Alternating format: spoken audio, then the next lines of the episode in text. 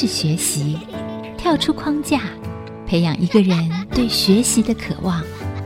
爱，一起学习，听见这世代。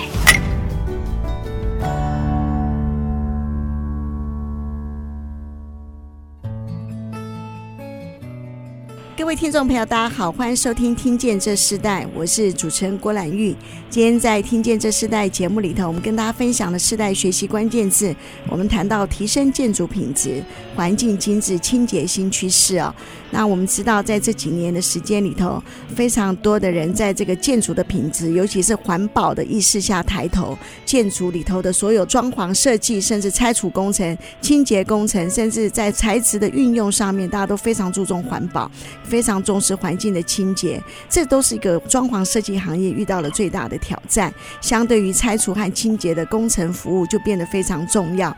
在这世代的产业交替中，要如何突出一个品牌和专业的建立，都是需要更多的智慧和判断。所以，我们今天特别也针对这个主题呢，特别邀请到了美的工程的负责人张浩辉张先来到我们节目跟我们分享。当然，今天这个这期的节目也跟听众朋友分享一下，因为疫情的关系。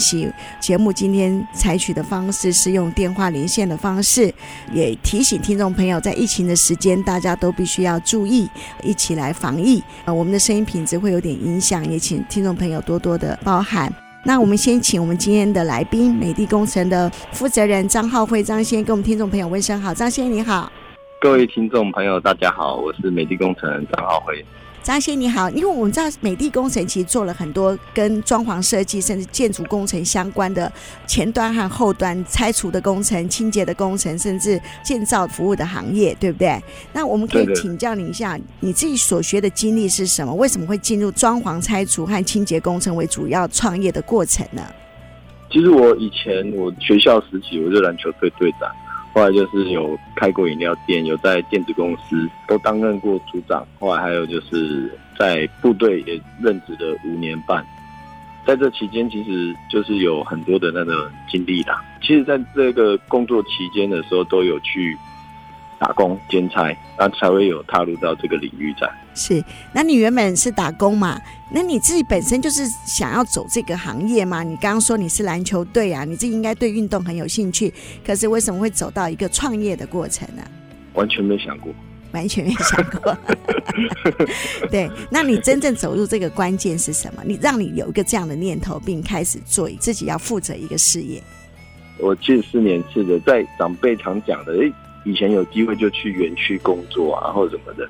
那我觉得说我的取向应该类似像这样，啊，只是说在做工程期间，其实大概二三十年，现在工程市场有一个大断层，因为大部分教育的小孩出来就是，呃，当餐厅的啊，或者是美发或设计什么领域，可是没有在父母是在教育说小朋友，哎，有机会就去做工程，呃，完全没有。我在那时候，其实我看到的状况就是会有大断层，其实。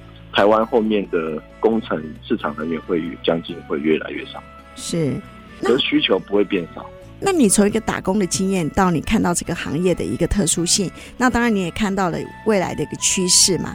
可是你自己在做这件事情的时候，你可以选择工程的部分哦，尤其是像拆除工程和清洁工程，因为我们知道其实现在做这个工程，环境环保的意识抬头，其实它越来越多挑战，对不对？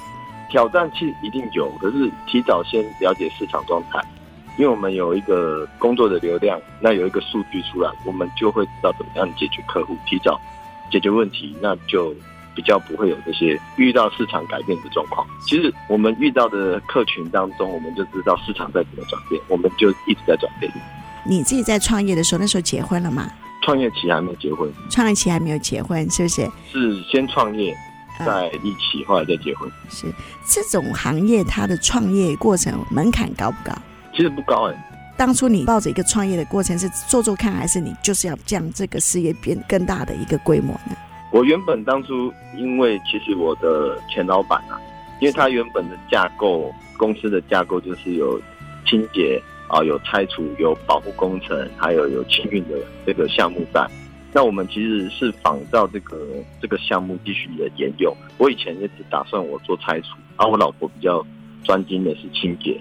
那我们觉得那时候我们老板分别就是我是拆除，他是清洁。如果拆除厂没有，我就是在清洁厂这样子。哦工作项目里头，你自己负责拆除，然后你的妻子是负责清洁。结果你们在工作中相遇，两个人不但结婚，还把事业合并。就原本就是一个合并的地方，再创造更大的价值。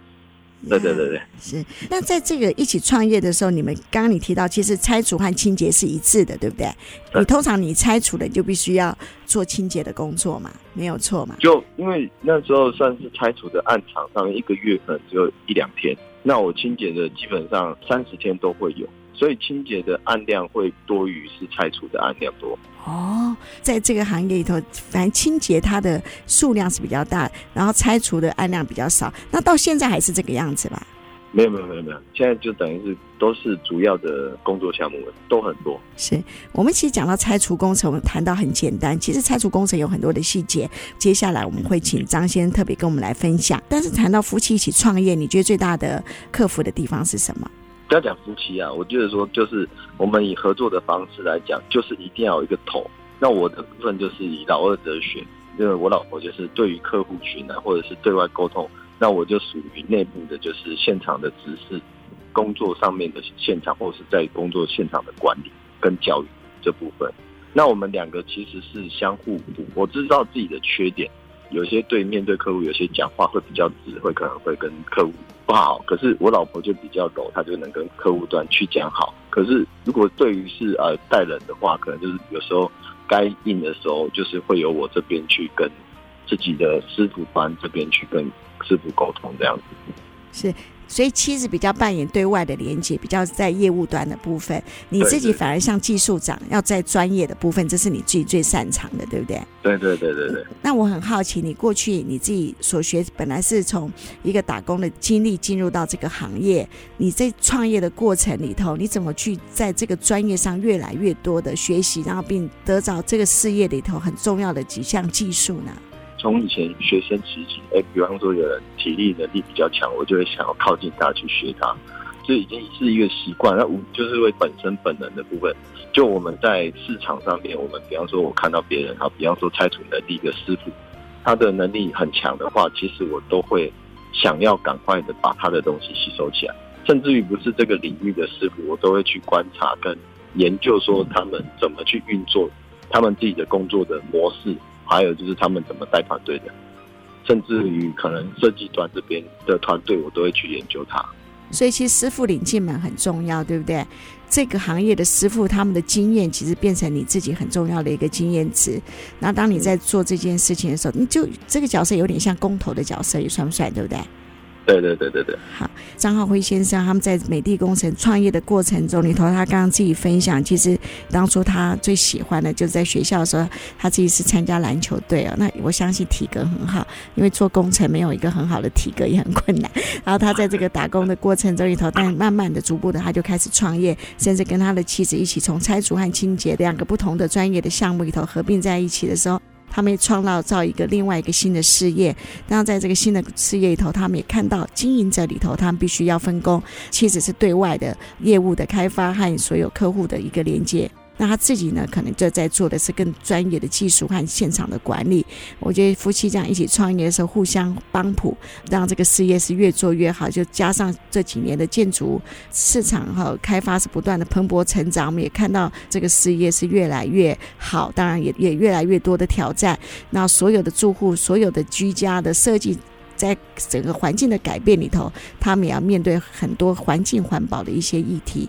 我们也针对这个课题，我们先休息一下，在下一段部分，我们继续要请美的工程的负责人张浩辉张先生来跟我们分享，他在这个行业里头，他遇到最多的问题是什么？工程承包的产业，过去的环境和现在环境有哪些改变？我们稍后回来分享。我们稍后回来。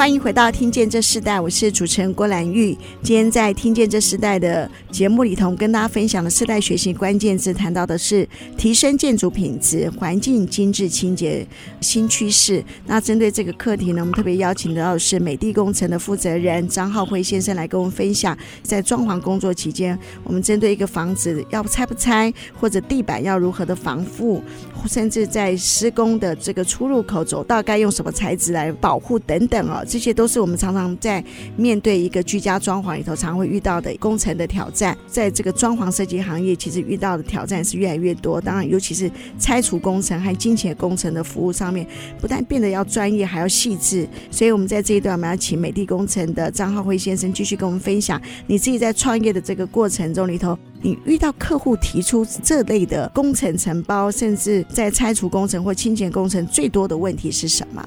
呃，其实客户来的时候很多都不懂，一直会谈到，哎，这价钱呢、啊、是为什么会高，为什么会低？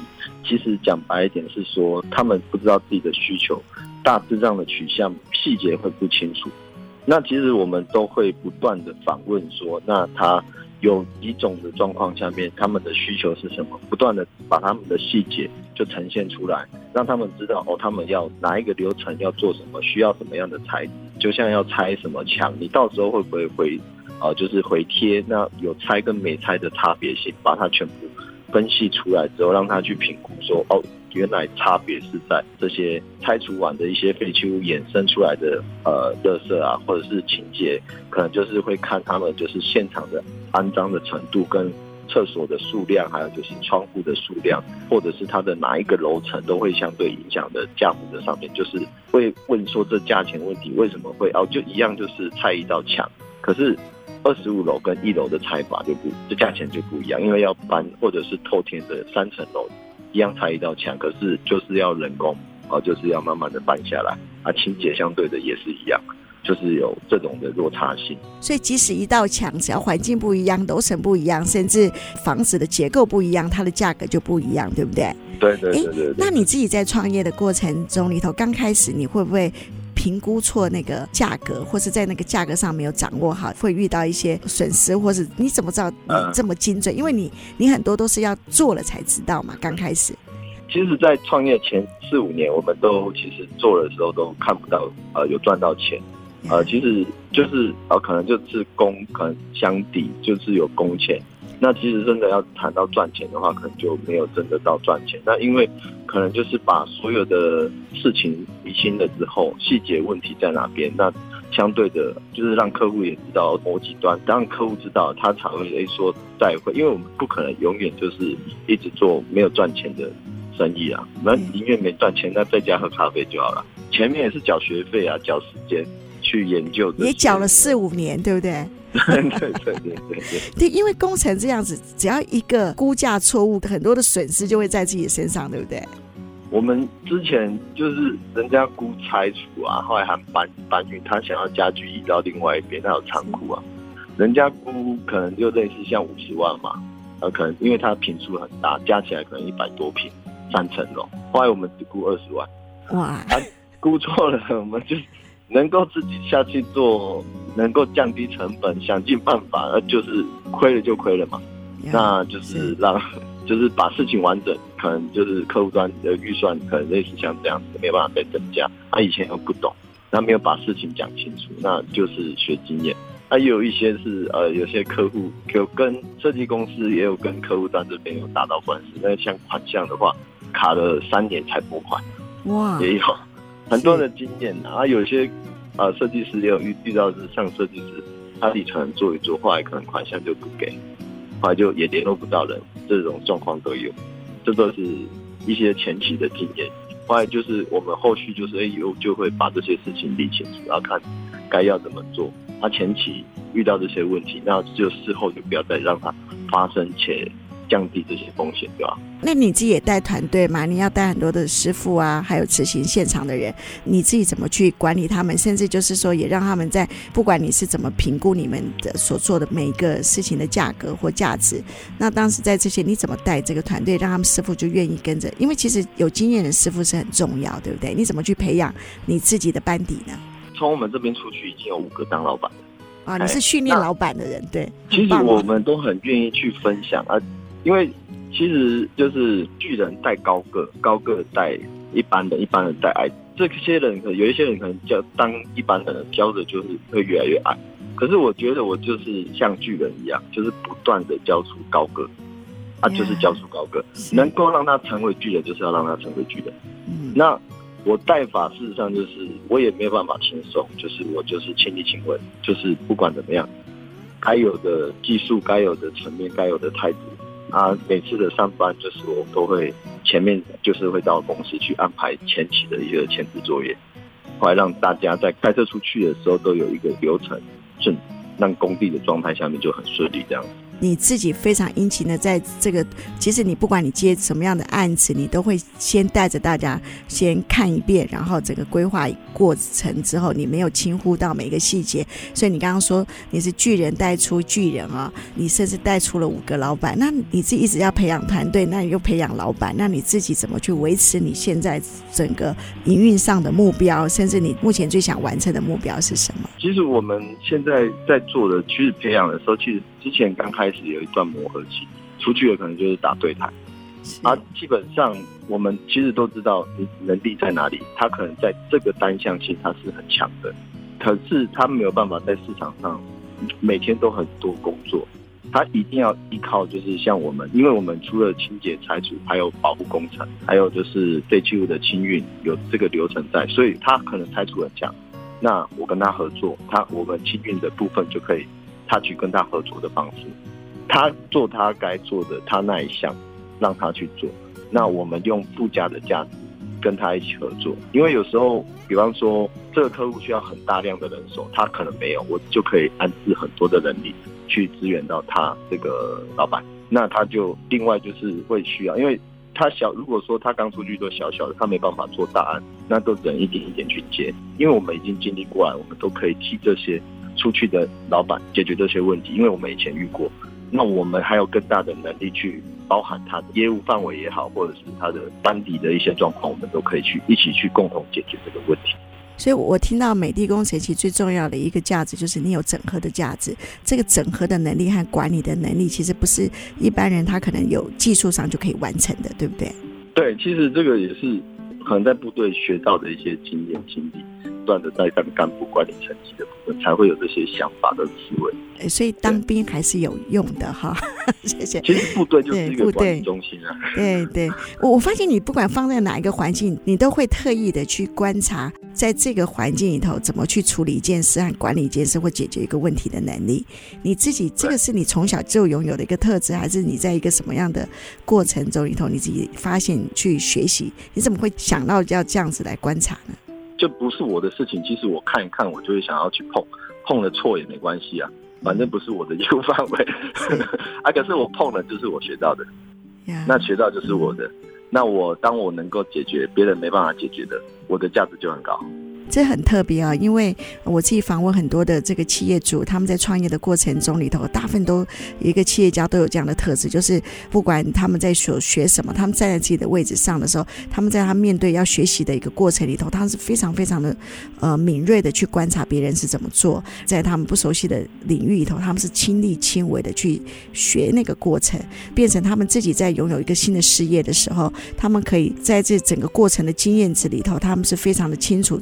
这些经验应该要怎么做？这些技术应该要怎么发展？所以他们在开创事业的时候，他们从自己到可以延伸出团队，这是一个很重要的过程。我看到张浩辉先生也是这样子。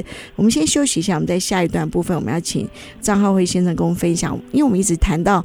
其实，呃，你们自己的工程团队做了很多，就像你说的，有清洁、有保固，也有拆除，也有清运等等很多不同的细项。我们在下一段我们要请张先跟我们分享，在拆除工程里头，其实有很多的细节，尤其现在一个大楼，他们可能要做清运的工作或者保护的工作，其实非常多要求的繁文细节，甚至很重要的安全规格，我们都会来谈谈这部分，来跟听众朋友让他们有一些知识的分享。我们稍后回来。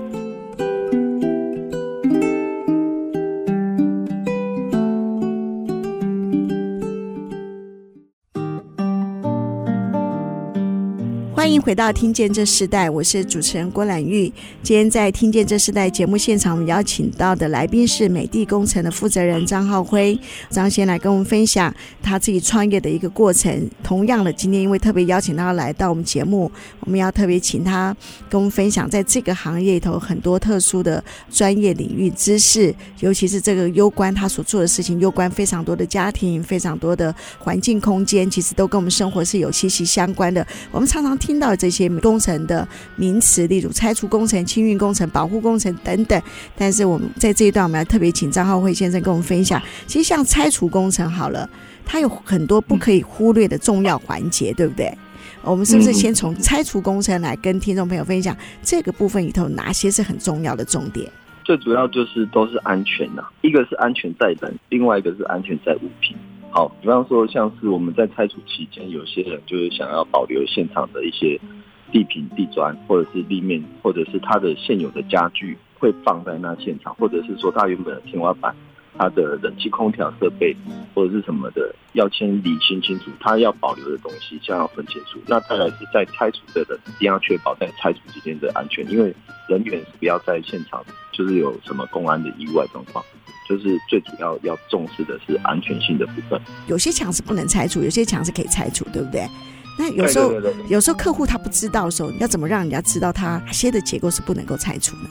其实主要结构是柱跟梁是完全是不能动。那如果大楼到一定的高度的时候，某些的呃就是承载墙不能去打掉这部分。那其实都要真的要想要去去动的话，就要变成要有结构师这边去评估。这会不会影响到整栋大楼的结构部分？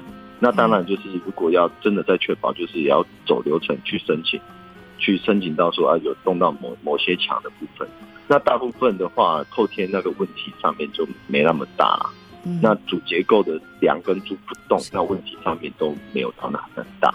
那如果像是阁楼的部分，其实现在很多的建商在盖的时候，有些其实他们越上层其实都是会越轻的。基本上在六楼还是之后以下有，因为有相对上面的承载问题，所以墙主结构的承载墙是不能动的。可是通常有些比较轻质的那种墙面，一敲一空空的那种的，基本上都是可以做改装的动作。为什么它会越高就越轻质呢？其实现在的建材一直在变，有我们讲的细砖盖板，后来其实以前都是红砖，可是后期钢钢构。会用的隔间，或有很多陶粒板的什么的名称，其实越来越多。可是它的重量程度是没有那么重，它只是说它的呃轻的程度会比那个砌砖墙早期的砌砖墙来得轻很多。那而且在施工方面的效率跟速度会比较快。那那像地砖呢？像地砖的话，有时候我们会看到有些地砖它会拱起来啊，或是通常要拆除地面的时候，有没有什么特别要提醒听众的？其实我觉得是它是整个差距啦。那其实大部分有一些比较不要地砖的，可能局部的房间内就是改木地板，因为是天气天气变化、气候关系。那现在如果是要贴砖的部分，就是你做这边他才能讲他专业，因为他们我也问他们这些问题。那因为早期的施工可能有一些空洞的状态，它导致于它的冷热膨胀的程度，让瓷砖的那个膨胀程度起来就隆起的状况。啊，我们是有常遇到这种去打掉了，把这打掉。其实后面的呃客户端都会改成木地板，啊木地板的材质他们越来越层次越来越好，有防水的那些木地板什么的都有了。啊，是就比较不会运用在瓷砖的部分。所以其实材质的改变跟你们这个工程承包里头也改变很多，不一样，对不对？对对对，其实市场的材质速度越越来越快，改变的东西越来越多。像我们去有时候去案场的时候，就发觉什么人的空调的很多的东西都跑现出来，那、我们都还还在研究，还觉得哎怎么会出来？或者是保护的材质也有，那像是建材行有展示的一些。它怎么样可以回收再利用，或者或降低粉尘的东西，其实都很多啊。那我们都会，其实我们数据一有出来，其实会接触到前端的呃有客人先前的使用这些材质材料。那我们有接触的就是像那魔术贴啊、防刮膜，那或者是塑胶地垫，我们都会贴，因为以环保来讲，它还可以回收再次利用。还有就是防撞条，怕撞到那可能是走动的动线的门框门片。都可以去做保护，我们在拆的时候，就是怕说把人家的东西要保留的弄伤。自己要吸收这方面的这个知识，其实你的团队也需要。你怎么去将这些？因为现在材质变化速度太快了，那你怎么去整合出你的团队都对这个部分会有认知，并能够运用在你们的服务的范围内？其实像我们，因为其实，在早期赖在有限的时候，我就已经该运用赖现场的状态性，把它发挥到最大的状况。我要在一段的，比方说，我今天有八个案子。而、啊、我们公司群或者是客户群，我们都会我的师傅也有在群组，同时教育客户，同时教育我是三端重置整合起来，让他们在第一手资讯跟解决问题，而不要就是透过一些电话传来传去，传来传去。其实我的方式其实就是有人我就教，我也不怕人家学，能够赶快学去最好。就是这样，是，对对对。所以你要让所有的师傅都知道现在这个整个的改变，对不对？不管是材质，或是说一些因为环保意识的抬头，有些规格甚至规范，对不对？都改变了。对，其实也是在边吸收啦。那我既然客户也看到，我的师傅有看到，他可能在某个地方的时候也用这个我的动作，其实我相对的我又在吸收到，是，就是等于是资讯不断的重复的 repeat。就是可能在各个地方，那我就会知道一些状态性。那像清运呢？清运的工程，现在大楼针对这种清运的部分都有很多严格的要求。那那个清运的部分要注意哪些事情呢？那你常常遇到的挑战是什么？其实清运的部分，因为我们有清运的牌照，那我们清运的话，就是能够分类就是分类，不能混杂了。因为建筑废弃的话，就是也有到建筑废弃处理厂，那。就像是有时候我们在拆，它是一些民生用品的话，我们可以联络啊环保局那边能够收的一些家具啊，就降低这些东西。或或者是拆得掉的装潢木作的话，我们能够处理到分类。细部的话，就是把前期的一个分分分类作业，降低这些垃圾量，这是我们能够做的啊。那做保护工程，如果能够有一些就是塑胶地垫，那能够铺的话，那再次回收。就不会再只有那个垃圾的眼神，就是能够推的，就是像这样。整个创业过程中，你觉得对你最大的挑战是哪一个部分？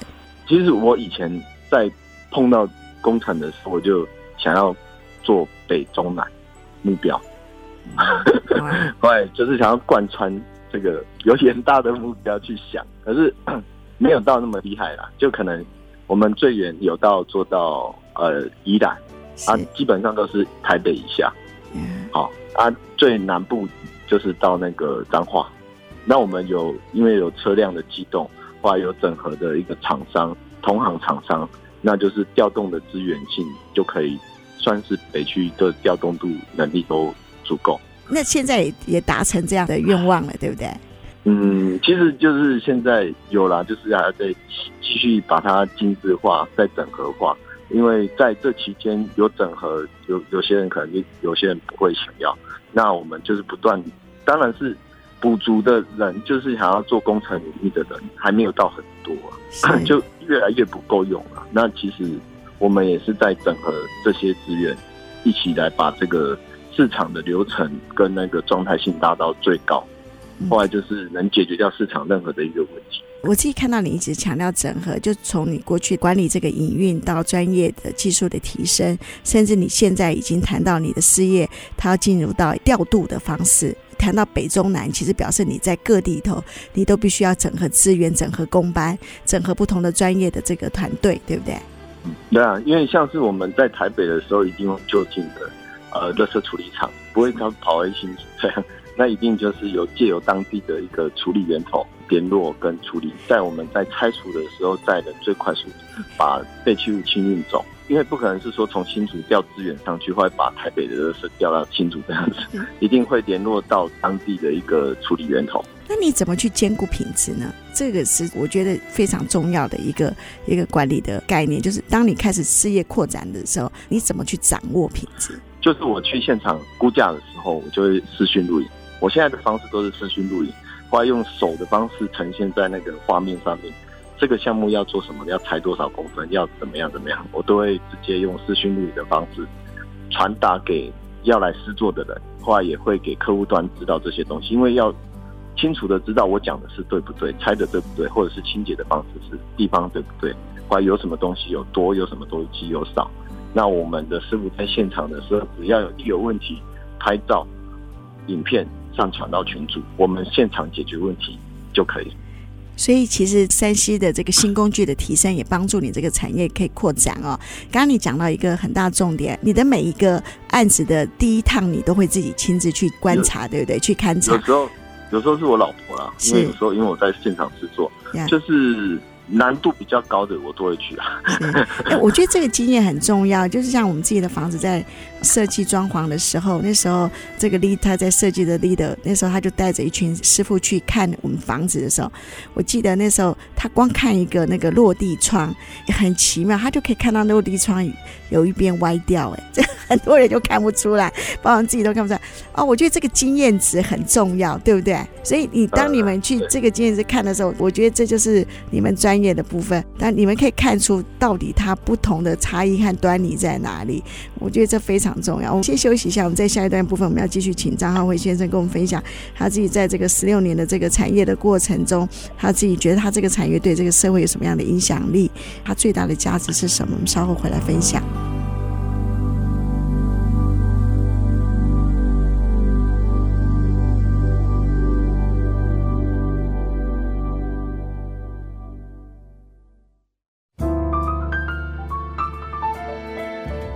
欢迎回到《听见这时代》，我是主持人郭兰玉。今天在《听见这时代》里头，我们分享的话题是谈到提升建筑品质、环境精致清洁的一个新的趋势哦。尤其是在工程发包这个行业，越来越多不一样的改变，从新工具、新技术，甚至新的材质，都挑战这个行业。所以今天我们特别来宾是美的工程的负责人张浩辉张先生来让我们节目，跟我们分享他自己的创业经验，甚至在这个行业里头非常多的特殊的一个经验。在这一段，我们就要。请张先跟我们分享一下，你自己在做这个工程承包的行业里头，大部分都是很劳力的工作。那当然，他的专业技术是在这个行业里头是越来越专业的，也不是一般人可以去越过的。虽然你说你带了很多团队，他们自己出来开创事业，可是我看到整合和管理的能力仍然是你自己在这个行业中独树一格的一个很重要的关键。所以你自己觉得你自己在创业这个过程中，这个事业对于这个社会，你觉得最重要的价值是什么？其实我们有经过很多的事情，以清洁的部分来讲，其实每一家每一户都会需要清洁，可是拆除不一定。你不管是开餐厅，或者是美发美容什么的，或者是说开呃妇产科的也好，你需要就是都要整理现场的环境。那其实有有人叫我去帮他教育他的员工，啊，也有就是住户，就是说你可不可以教我清洁？他们已经很细了，我就说你可以来当我师傅了。我还要问我说，哎，我的清洁的部分程度。还有就是，我都会愿意去教他，因为每一个人都会，只要肯做，基本上在家都可以做这些动作啦，就是维持自己的家里的环境清洁整理，有怎么什么方式最快速，哦，有什么方式动作可以最最最干净这样子。也做别人的师傅哈，然后这不容易，对，就是是当然希望更多的人来当成自己的独立老板，那是最好的。是，就像你刚刚提到说，其实越来越少。人愿意投入这个行业，最主要的原因是什么？就像我们早期我们的父母教你好好念书，书念好，或者去当什么呃连锁餐厅啊，或者是连锁美发之类的，或者是电子产业这些。可是没有一个家长会去讲你好好念书，话以后做工程领域这个区块，除非他是建筑师或者是什么那种可能会。可是。我们其实算是中低阶，也不能只是说看要不要去学习跟改变啊。那我觉得以前有钱，我就可以找同胞组织我的工程领域。可是我觉得我要反向的去操作，我要把基底的人员训练培训起来一个基地，我往上翻牌，就是把它从基层地方往上打上去，就是要把这个架构重新反向的操作回去，就是我的一个概念在。嗯。那如果你的孩子有一天跟你说，他也想要做这个行业，你你的想法是什么？有啊，有有他不想做，有一个不想做，有一个是想做了，会每天黏我。啊，我们没有勉强你，你先发展你自己的嘛，没有，因为每一个人都有每一个人的取向。后来你你觉得他还在念书啦，就是会一定会跟我有碰撞，因为我都在呃长期的，就是都有在工作，边工作可能就是回公司的时候，他小朋友会在那。他会想要去弄啊，因为太小。我说那你可以碰碰看，每一个人都要去尝试任何的东西。有尝试，你再自己决定你以后要发展什么，我们都可以。后来有一个可能念书不错啊，就可能比较稳稳的，就不会想要去碰工程这种东西。那我们都不勉强，就是正向的发展，这样子我们就都觉得 OK。不一定是你的孩子一定要继承你的事业，那他们就按着他们的自己的性向去发展，对不对？我职业的就是交接者吧，只有有共同理想的人，可是基本上现在很难找到。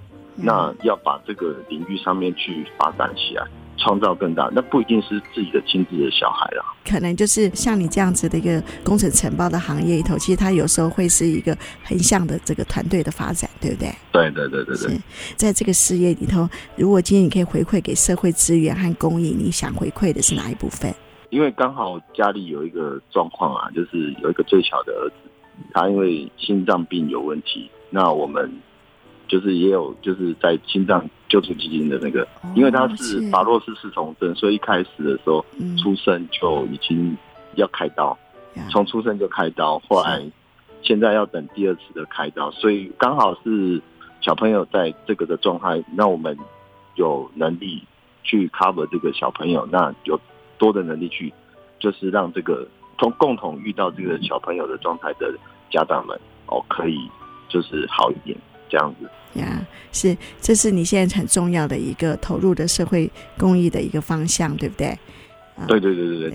有时候我们自己可以掌握一个事业，但是对于孩子遇到的困难，对你们来讲也是一个很大的挑战哦。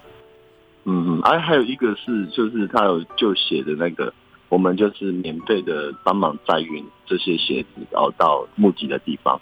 哦，就就鞋救命这个活动，对，对，对，对不对？因为我发现好多企业都参与这个活动。对。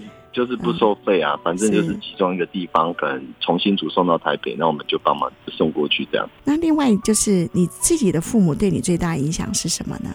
可能个性，就我比较记得的就是，因为我爸爸比较早过世，算单亲呐。那我觉得我妈以前我很喜欢打球，后来以前家里没什么钱，我妈要养三个小朋友。后来就是我跟他说，我一定要买一双好的球鞋。以前都是买那两三百块那种呃仿的什么鞋子啊，然后我就突然要买一个两千多块的鞋子。后来当我去买的时候，我妈妈就说叫我好好维持它。后来他就流眼泪。那时候对可能就是我的影响，我就是说哦，他没有没有说什么，可是我觉得说他就是支持我做任何事情的那种动力来源，对，是，所以父母支持你你想要做的事情，这件事对你影响很大。对对对对对。我们节目的最后的时候，我们是不是给年轻人一些建议？他们如果想要进入一个创业的过程，以你自己行业为例，可以给他们一些宝贵的建议吗？其实我也做很多的失败了，不会说是因为在早期我做任何东西，我都会想要去尝试图，去尝试。可是那些我觉得都是一个种子，都是一个基因。那我觉得失败都都是一个很好的种子。那相对的，你会在执行的东西的更专注、更厉害，那就会一直不断的这样子发展，那个路就越来越好走了。是这样，专注很重要。那我们节目最后是不是请张浩辉先生跟我们分享一首歌曲，也代表自己在这个创业过程中的一个意义呢？